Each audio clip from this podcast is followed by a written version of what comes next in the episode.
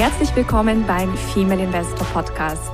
Mein Name ist Jana Lezar und ich begleite Frauen auf ihrem Weg zum sicheren Investieren, um ein selbstbestimmtes und freies Leben aufzubauen.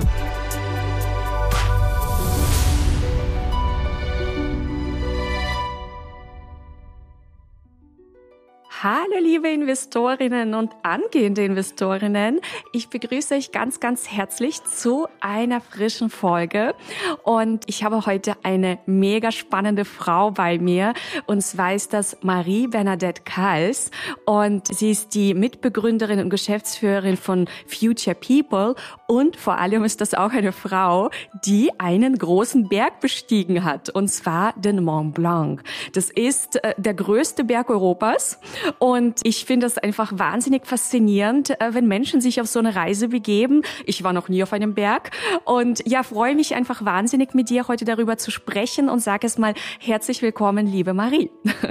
Dankeschön, Jana, und äh, herzlich willkommen äh, dir, liebe Jana, und auch deine ganze Community von großartigen Frauen, so viel ich mitbekommen habe. Ich freue mich, heute da zu sein. Super. Ähm, meine erste Frage, Marie, ist, wie kam es dazu, dass du beschlossen hast, mit deiner Geschäftspartnerin, deiner heutigen Geschäftspartnerin zusammen, diesen großen Berg zu besteigen? Also war Bergsteigen immer ein Hobby von dir oder hattest du irgendwann, weiß ich nicht, mit jemandem ein Gespräch, einen Impuls, so nach dem Motto, ich will das jetzt einfach mal machen. Also nimm uns da einfach mal kurz mit auf diese Reise. Sehr gerne. Ja, angefangen hat es, ich bin ein Kind der Bergen tatsächlich. Ich komme aus Südfrankreich, aus den Pyrenäen. Sie sind ja nicht so hoch wie die Alpen, aber immerhin. Mhm. Und dann bin, äh, ja, mein Weg, mein Lebensweg, mein Lebensweg hat mich nach Deutschland geführt und irgendwann mal, äh, ja, Beruf und Familie und allem. Und irgendwann mal mit Anfang, Mitte 40 entdeckte ich wieder, ah, ich muss noch mal in den Bergen. Und ich hatte da ein fantastisches Erlebnis. Das war die die Überquerung der Alpen, diese sogenannten magischen E5. Und mhm. das kann ich jede von uns empfehlen. Diesen Berg oder diesen, diese äh, Überquerung der Alpen hat zunächst einmal, sagte ich, mein Leben verändert, insofern, dass ich für mich sagte, es gab ein vor der E5 und es gab ein nach der E5.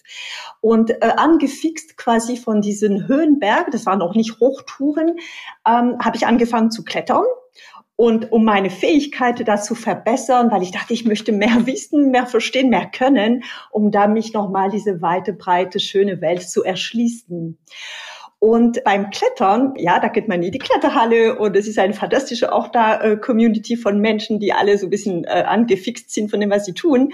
Und dann traf ich die Gitter und Gitta wusste ich damals noch nicht, wird diejenige sein, die mir sagte, ach Marie, mein Traum wäre auch über den E5 zu laufen. Ich sagte, komm, ich gehe doch mal hin, mal lass uns das zusammen machen. Und wir sind über diese, diese E5 ein zweites Mal gelaufen und für mich wie als würde ich dahin fliegen über diese Bergen. Mhm. Und ähm, das erste Mal war anders, war echt richtig äh, hart für mich. Das zweite Mal, Mal war wie ein Genuss pur. Ja, ja.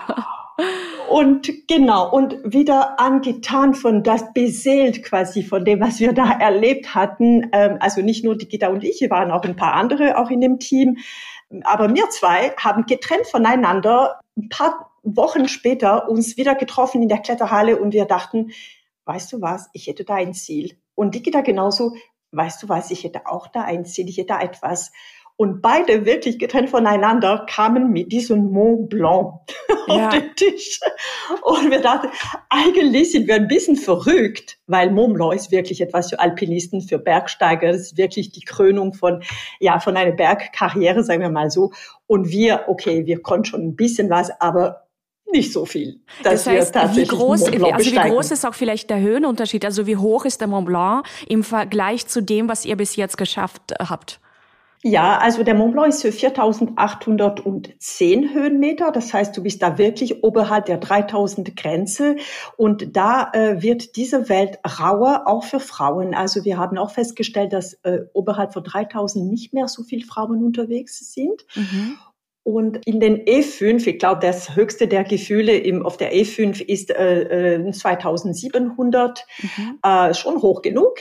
Immer mit einem Rucksack unterwegs, von Hütte zu Hütte quasi, von Bergkamm zu Bergkamm, aber 2,7. Ich hatte selber noch ein bisschen, weil ich schon angefixt war, eine große Tour gemacht im 3000er Bereich beim Similaun und Werk, äh, ähm, Weißkugel, Wildspitze. Und da hatte ich für mich gesehen, boah, das ist richtig ein, ein Welt für Männer. Da gibt's nur Männer da oben. Und ich dachte, na, so lustig ist es auch nicht so abends in der Hütte. Die gehen alle super früh ins Bett und gut ist. Und man steht super früh auf und man läuft in einem Seil und naja, hm.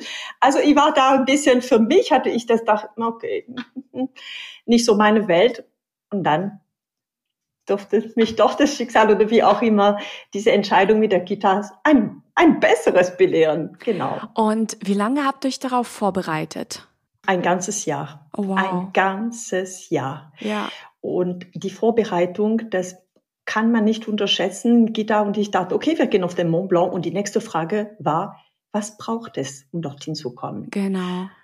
Das Ziel war klar und dann wir fingen an, äh, Reportage, Filmen, auch mit Bergsteigers, Reinhold Messner und alles mögliche mhm. Bilder anzuschauen, um ein bisschen auch zu verstehen, was ist das für ein Berg eigentlich. Fingen an, natürlich mit Bergschulen zu sprechen und die sagten, ach, was ihr vorhabt, nehmt euch irgendeinen Bergführer, der vor Ort ist. Also wir haben, äh, was muss es, was brauchst du, um dorthin zu kommen, welche Kompetenzen haben wir? Also wirklich schonungslos unsere Bestandsaufnahme, was können wir und was brauchen wir, was müssen wir noch können. Also sprich, diesen Gap fängt mit der äh, Ausrüstung an, äh, mit Fähigkeit, äh, vielleicht Klettern, Eisklettern, fängt an mit äh, Umgang mit äh, Steigeisen, Eispickel, fängt an mit, wie gehe ich äh, um, wenn eine Spalt in eine brenzliche Situation, mit Ernährung, mit Fitness, mit Kondition, mit Akklimatisierung und, und, und. Wow. Also wir haben wirklich eine Liste gemacht von, was braucht es, was müssen wir wissen und versus unsere ja, ehrliche Standortaufnahme, was wissen wir heute und das müssen wir können, wenn wir tatsächlich diesen Berg mit einem guten Gefühl, also sprich auch mit einem Gefühl des, der Selbst, wir trauen uns das zu. Ja, hatten wir damals noch nicht. Wir hatten nur das mega wunderschönes Ziel vor Auge. Ja. Aber das Wie kommen wir dorthin, hatten wir natürlich, haben wir uns erarbeitet. Und mhm. wie, also oder was war für dich das Anstrengendste vielleicht in der Vorbereitungsphase? Hm, also das Anstrengendste ist natürlich, erstmal, du bist da total äh, fiebrig und oh, gut, mal, das, äh, wir haben nicht mehr aufgehört, da viel Informationen zu holen auf äh, Bergsteiger, DAV, äh, ähm, Report, äh, Reportage und, und, und Messen hinzugehen. Aber das Spannendste ist, okay, du musst dranbleiben, du musst ja einen Trainingsplan machen, Kondition trainieren, Fitness trainieren, Berg-Know-how trainieren.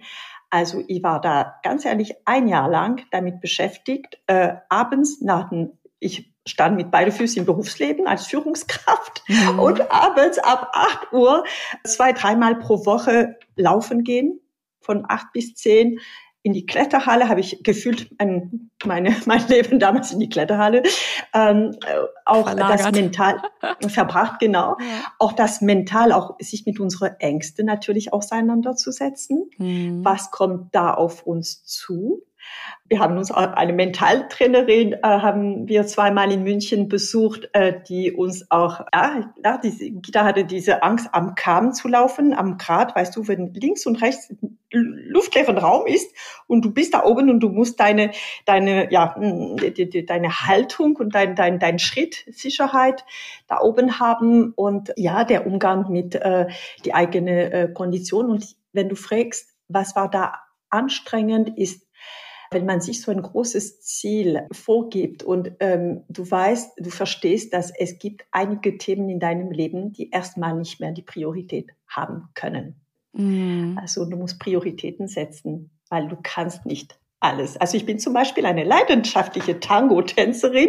Oh, wow. Ja, also oh. das Kapitel. Liebe und Tango. da, die, genau, mhm. die Tango-Szene hat mich quasi in diesem Jahr kaum gesehen, weil ich konnte, also von der Kraft her, von der Kondition, auch von der Fokussierung, großes Ziel braucht Fokus, braucht, ja, Beständigkeit, braucht, äh, dass du dran bleibst, dran bleiben an diesem Ziel. Ja.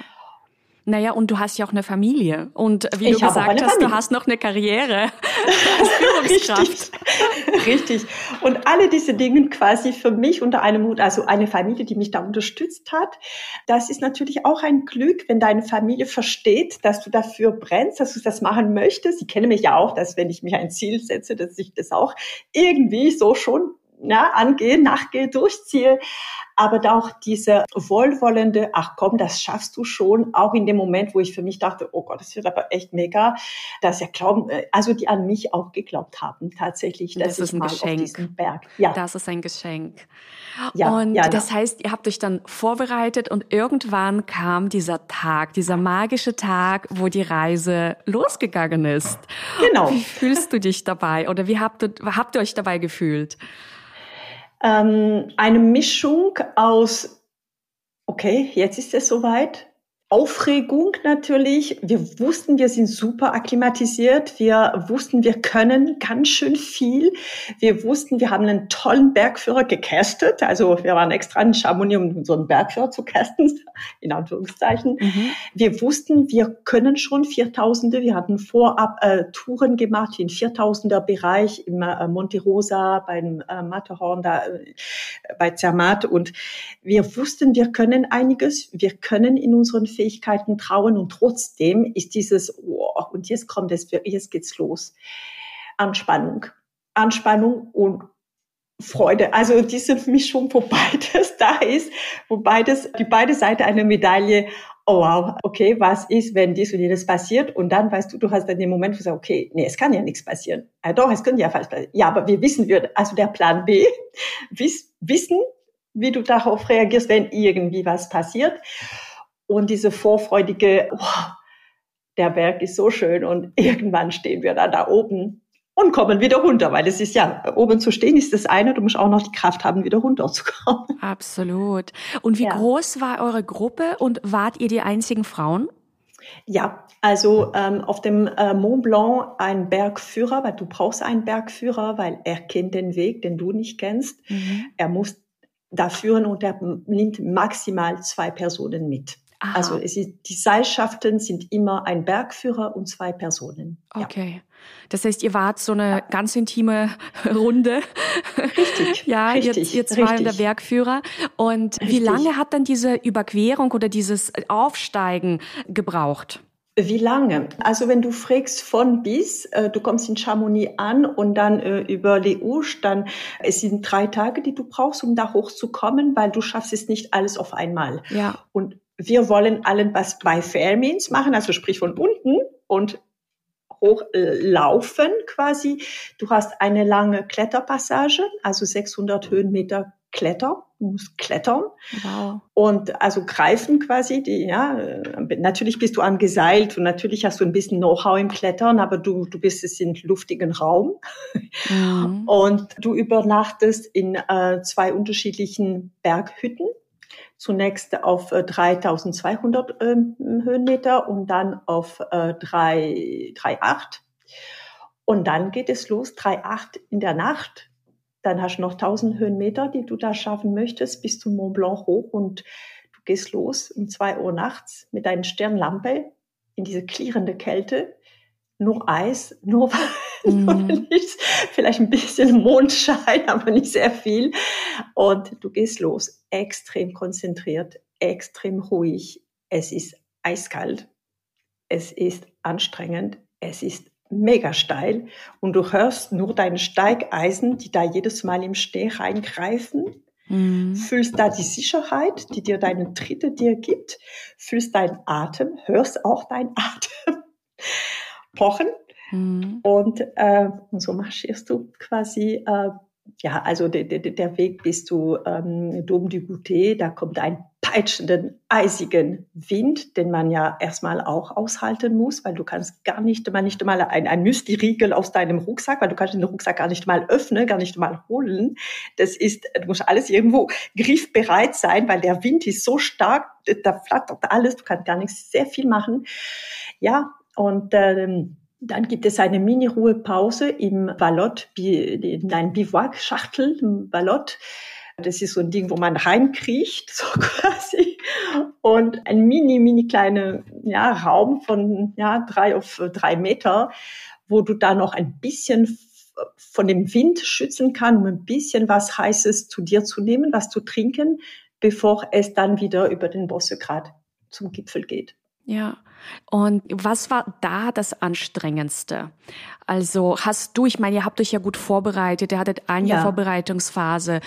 Also hattest du das Gefühl, auch während ihr unterwegs wart, äh, ja, ich bin top vorbereitet? Oder waren da auch Situationen oder auch Momente, wo du dachtest, oh mein Gott, also vielleicht hätte euch, weiß ich nicht, drei Monate längere Vorbereitungsphase nochmal besser getan? Oder war das so, dass ihr gedacht habt, nee, das ist gut so, wie es ist? Okay. Also um ganz ehrlich jetzt, ich erkläre, ich sage dir, der, der Moment, wo wir dort sind und tatsächlich äh, die, die, die Route gelaufen sind, wir haben ein Jahr davor, wir, wir sind da gescheitert. Ah. Wir, es ist uns nicht gelungen, nach einem Jahr total super Vorbereitung im September, der Berg hat einfach zugemacht von jetzt auf nachher. Wir waren vorbereitet, alles war tiptop, nur der Berg hat auch seine Gesetze und der mhm. Berg hat mhm. dazu gemacht. Und somit sind wir zum ersten Mal äh, mit diesem Euphorie, erstmal konnten wir gar nicht an den Berg ran. Es hat Schneeverwehungen ohne Ende. Alle Hütten hatten zugemacht. Oh. Chamonix, die Bergwacht, sagte gar nichts mehr zu machen. Man kann diesen Ziel, dieses Ziel nicht mehr erreichen. Das heißt, ihr musstet und dann wieder runtergehen? Wir mussten wieder runtergehen. Mhm. Und erst ein Jahr später es wieder starten. Okay, wow. Aber natürlich, das Jahr drauf waren wir, wussten wir, was auf uns zukommt. Das Ziel war noch klarer. Mm. Und wir haben dann unsere Vorbereitung war insofern ein Tick leichter, weil wir da doch ganz schön viele Erfahrungen gesammelt hatten und mussten quasi jetzt noch noch unsere Kondition trainieren und uns akklimatisieren, so dass wir tatsächlich endlich ein Jahr drauf, tatsächlich im Juli 2017 am Berg standen. Und wenn du fragst, was war da der anstrengendste? Das anstrengendste ist tatsächlich, wenn du dir ein Ziel vorgenommen hast und aus welche Widrigkeiten auch immer, das Ziel ist zuerst nicht sofort erreichbar, obwohl alles bis jetzt gepasst hat. Tolles mhm. Wetter, alles. Und plötzlich ist das Ziel nicht erreichbar. Zu sagen, okay, gut, du hast zwei Möglichkeiten. Entweder du sagst, dann das war's, der Berg will mich nicht, das war's, du spielst die Beleidigste und ich komme nie wieder. Oder du sagst, nein, ich habe da so viel gelernt.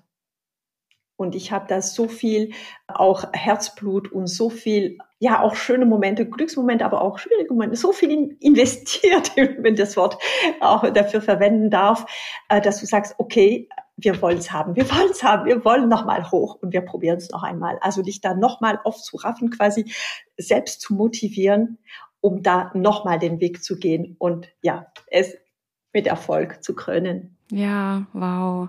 Ja, ich äh, habe jetzt auch gerade an eine Situation in meinem Leben gedacht. Ich bin ja in, in, in Osteuropa aufgewachsen und ähm, ich, ja. die sind ja nach Deutschland dann irgendwann ausgewandert. Und ich hatte so lange, also fast fünf, sechs Jahre ohne meine Eltern verbracht und habe dann quasi gewartet, bis endlich, endlich dieses Visum kommt, dieses, ja, diese Familienzusammenführung. Mhm. Und dann habe ich das Go bekommen und dann, äh, ja, bin ich, also hat mich quasi mein, mein Opa also dorthin gebracht zu dieser, zu der Stelle, damit quasi die Mama mich abholen kann. Und lange Rede, kurzer Sinn, ich habe dann das erste Mal trotzdem dieses Visum nicht bekommen. Also da hat irgendwie eine Unterlage gefehlt und ich weiß mhm. noch, ich stand dann echt am Bahnhof und musste mich von meiner Mama auf, ich, also ich wusste nicht, wie lange dauert es dann nochmal, bis ich meine Mama wieder sehe. Klappt das dann überhaupt nochmal mit diesem Visum? Also mhm. dieser Moment auch des, naja, wirklich, also für mich damals großen Scheiterns mit ganz viel mhm. Trauer, ja, und ja, mhm. ich am Bahnhof und, und, und musste quasi in den Zug steigen und wieder zu meinen Großeltern retour. Mhm. Und das hat dann auch fast ein Jahr gedauert, tatsächlich, bis ich dann endlich, endlich, endlich mein Visum hatte und endlich nach Deutschland einreisen durfte zu meinen Eltern. Also das war toll. Ähm, ja. das, das, das, das sind wirklich ja große Gefühle, die man dadurch macht. Ja. Und bezogen jetzt auf euer Ereignis, ähm, es ist ja, es passiert ja alles immer für uns. Mhm. Und es, man, also vielleicht war es ein Schutz, vielleicht war ja. eben trotzdem noch etwas da. Also vielleicht wirklich fehlte es noch an Vorbereitung für dieses letzte i-Tüpfelchen. Also mhm. es passiert immer alles für uns. Ich glaube, das ist einfach auch eine ganz, ganz wichtige Message, die wir lernen dürfen. Mhm. Da bin ich voll bei dir, Jana. Es ist tatsächlich so, dass du reifst ja so an so eine Geschichte. Das macht ja, ja auch was mit dir.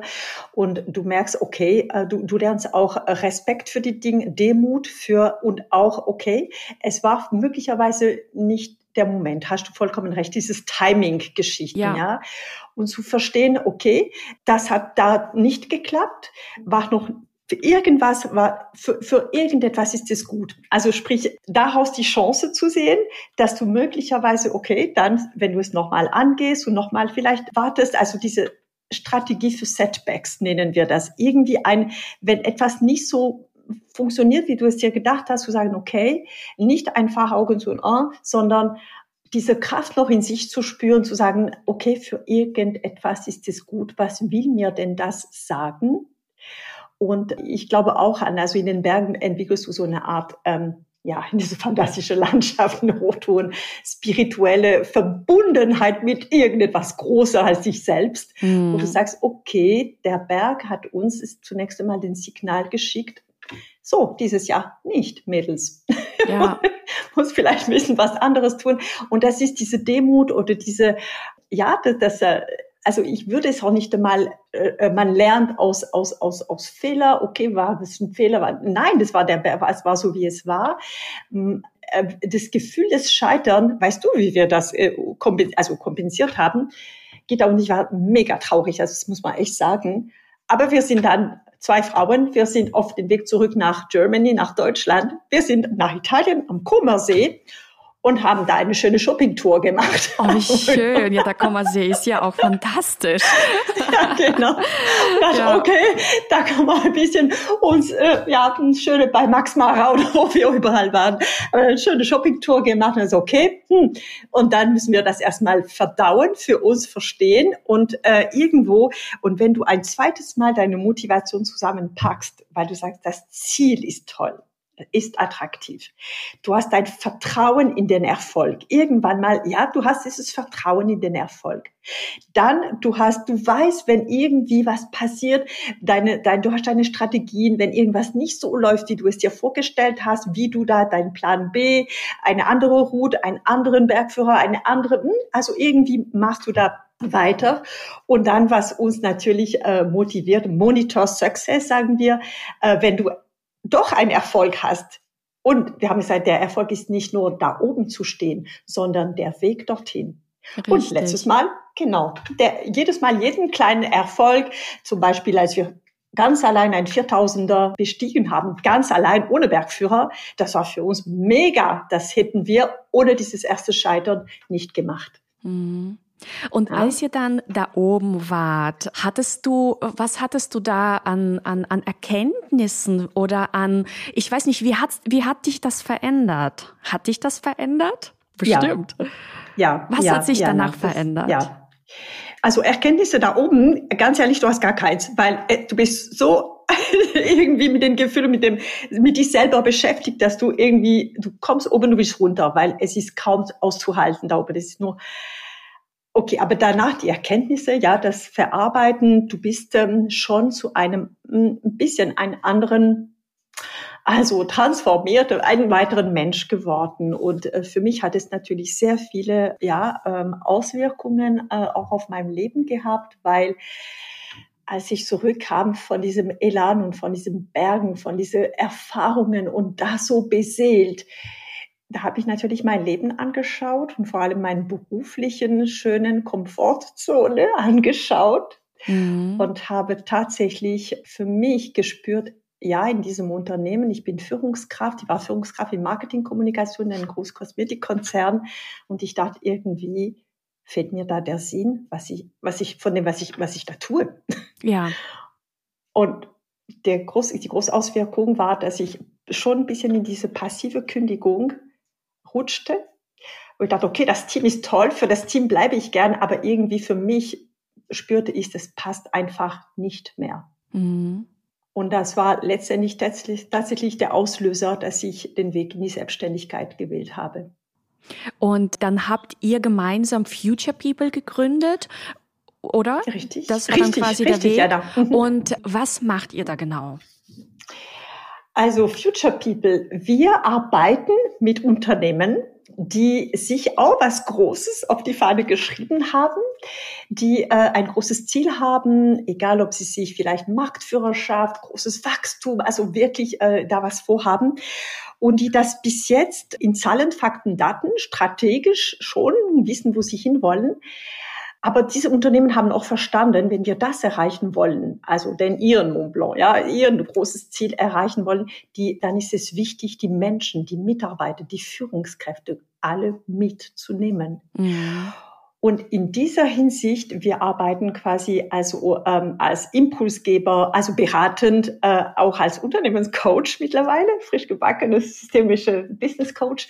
Also als Unternehmer, wir unterstützen, begleiten diese Unternehmen in ihrer Veränderung, unterstützen vor allem sehr stark die Führungskräfte. Wir haben ein Führungskräfteentwicklungsprogramm, ähm, diese Mindset-Veränderung diese Mindset-Veränderung, der sehr stark damit zu tun hat, boah, ich muss jetzt meine Komfortzone verlassen, ich muss irgendwo hin, wo ich noch nicht weiß, was da drin, was da für mich ist.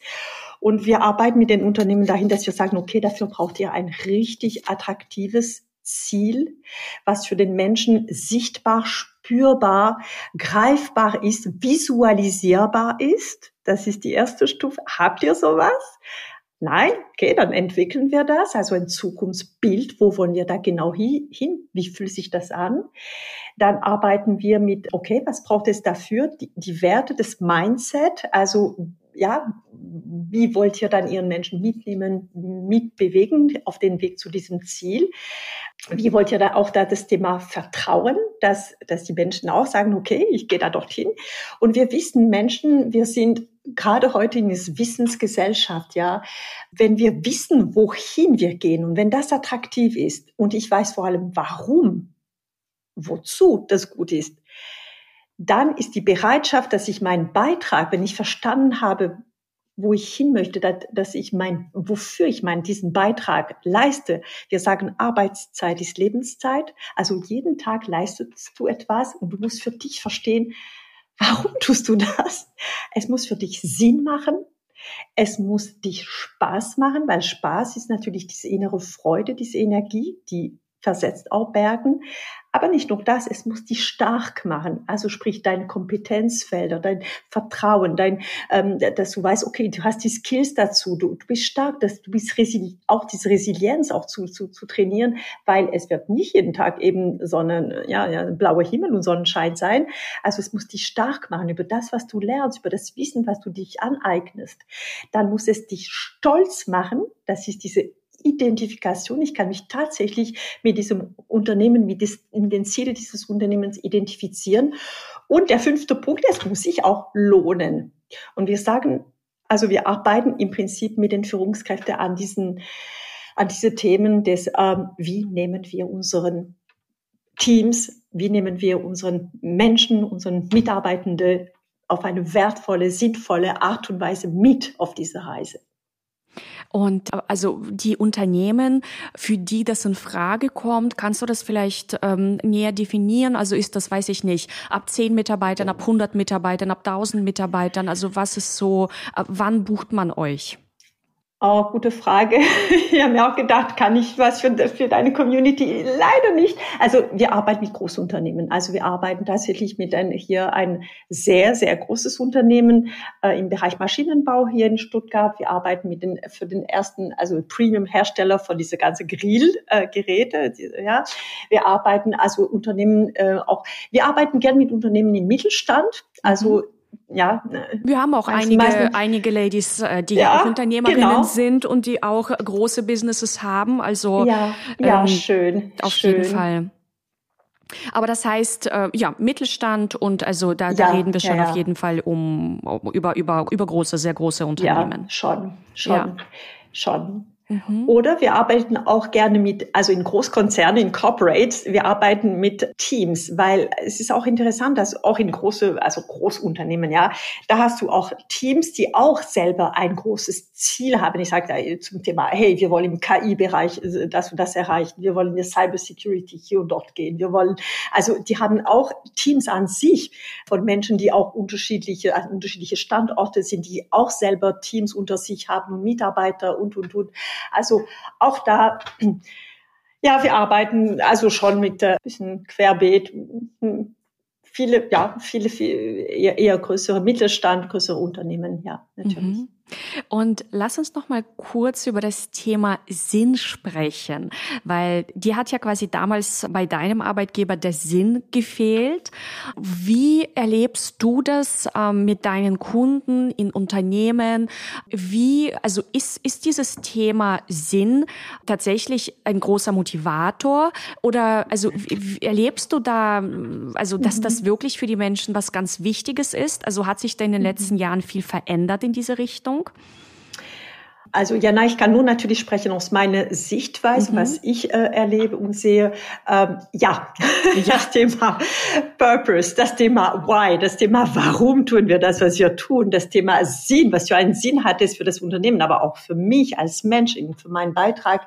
Ja, das spielt eine entscheidende Rolle. Menschen, die diesen Sinn nicht erkennen und spielt auch eine Rolle für die kommende Generation, ja, die mhm. äh, auf den Arbeitsmarkt, die jüngere Generation, diese Gen Z oder wie auch immer, die, die, die suchen das und die wollen das.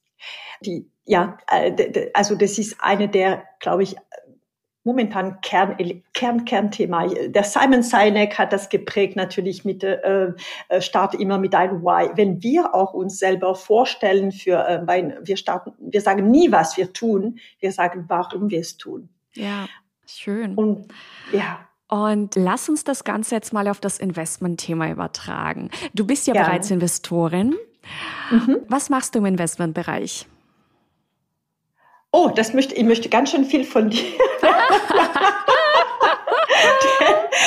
ich mache nach, äh, nach bestem Wissen und Gewissen. Also sprich, mein Wissen ist, äh, ich habe BWL studiert und das war mal ein Thema Finance. Ich beschäftige mich einfach gerne mit Zahlen und daheim bin ich diejenige, die Finanzministerin quasi Super. bei uns. Und, genau.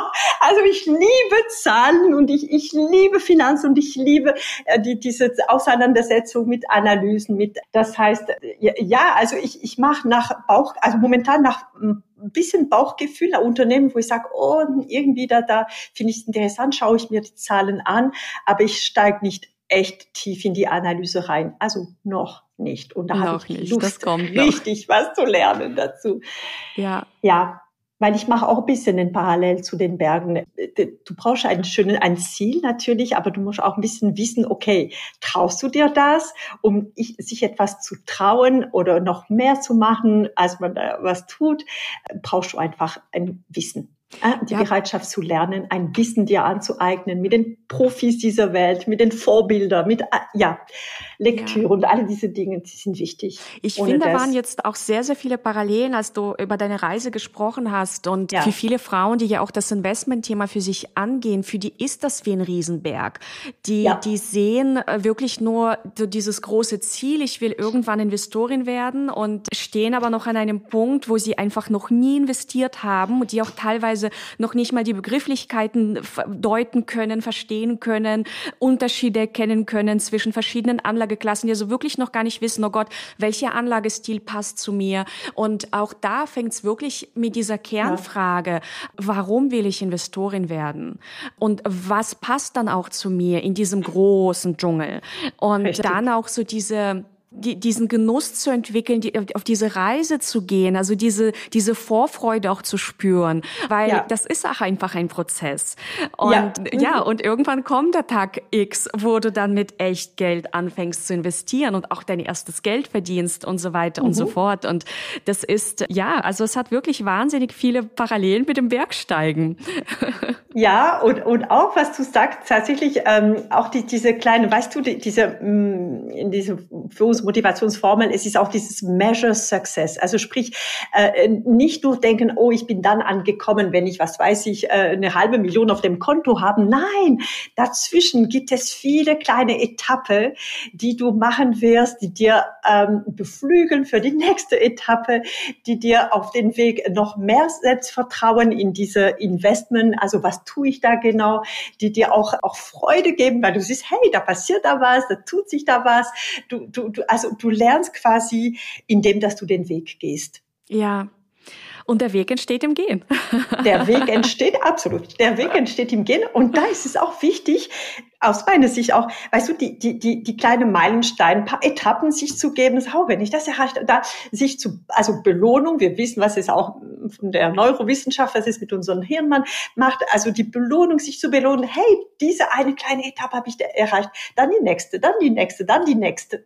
Und das finde ich, ja, da gibt es unheimlich viele Parallelen, zum Beispiel zu einer Berggeschichte, wo du da dich nicht sagst, tschakka, ich habe äh, den Mont Blanc erreicht, sondern auch da, hey, ich bin über den E5 gelaufen, dann kam äh, den ersten äh, 3000er, da kam der zweite 3000er, da kam der erste 4000er, kam der erste 4000er allein, weißt du?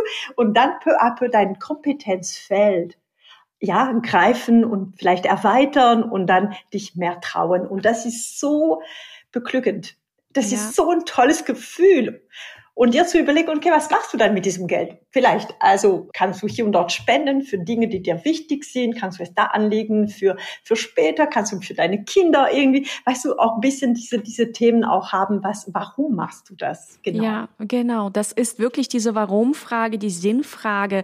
Das ist wirklich dieser aller, allererste Step, weil das ist das, was dich hier auch zwischendurch motiviert, weiterzumachen. Ja.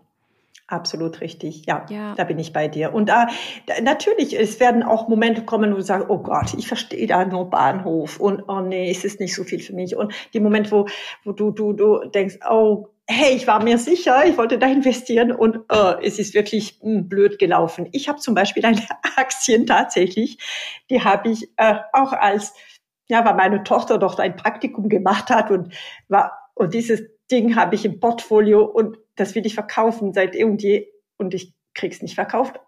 Ja. und okay, das, deine, deine kleine Lerndinge, Fehler, wie auch immer, das, ja, das musst du auch, ja, die, die sind da, dass man, man, es ist nicht jeden Tag, dass du das sagst, hey, super, das war das super Ding. Aber wenn du das Wissen hast, was dahinter steckt, dann fühlst du dich einfach vorbereitet. Und das ist ein super gutes Gefühl. So ist es. Und ich sage ja auch immer, es gibt ja nicht so dieses perfekte Portfolio, sondern es gibt dieses ja. Gefühl. Also ja. für mich ist ein perfektes oder ein gutes Portfolio, wenn ich bei jeder Position, die ich mache, kaufe, verkaufe, aufsetze, einfach weiß, warum ich das mache. Ja. Ja, dass ich das nicht einfach mache, na ja, weil keine Ahnung, ich habe es irgendwo gehört oder ich habe ich probiere das jetzt einfach mal, sondern ich weiß ganz genau, warum kommt mir jetzt diese Aktie ins Portfolio? Wie lange halte ich sie ungefähr?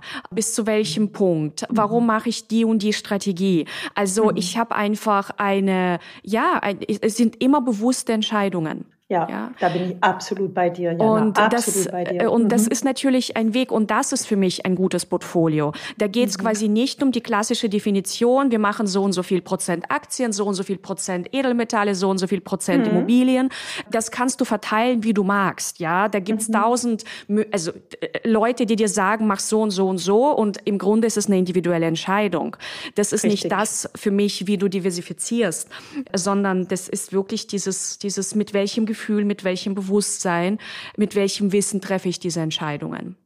Ja, Absolut bei dir. Mhm, mhm. Und ich möchte noch ein Zitat vorlesen. Die mhm. Werke, die es zu versetzen gilt, sind in unserem Bewusstsein. Das ist von Reinhold Messner. Was sagt dir dieses Zitat? Ich liebe diesen Zitat, Jana. Ich glaube, das ist mein Lieblingszitat. Ich kenne, also ich kenne Reinhold Messner, ich habe mehrmals getroffen. Das ist oh, wunderbar, wie er auch sein Wissen weitergibt übrigens, ja, und wie er auch da diese Einschätzung zu den Bergen hat. Aber ja, das ist richtig. Die Berge, die es zu versetzen äh, gibt, die sind da in unserem, in unserem, in unserem Herzen, in unserem, ja, Selbstwertgefühl, in unserem Bewusstsein. Und äh, wir, wir sagen doch beim Klettern zum Beispiel, der stärkere Muskel ist der Kopf. Oh ja.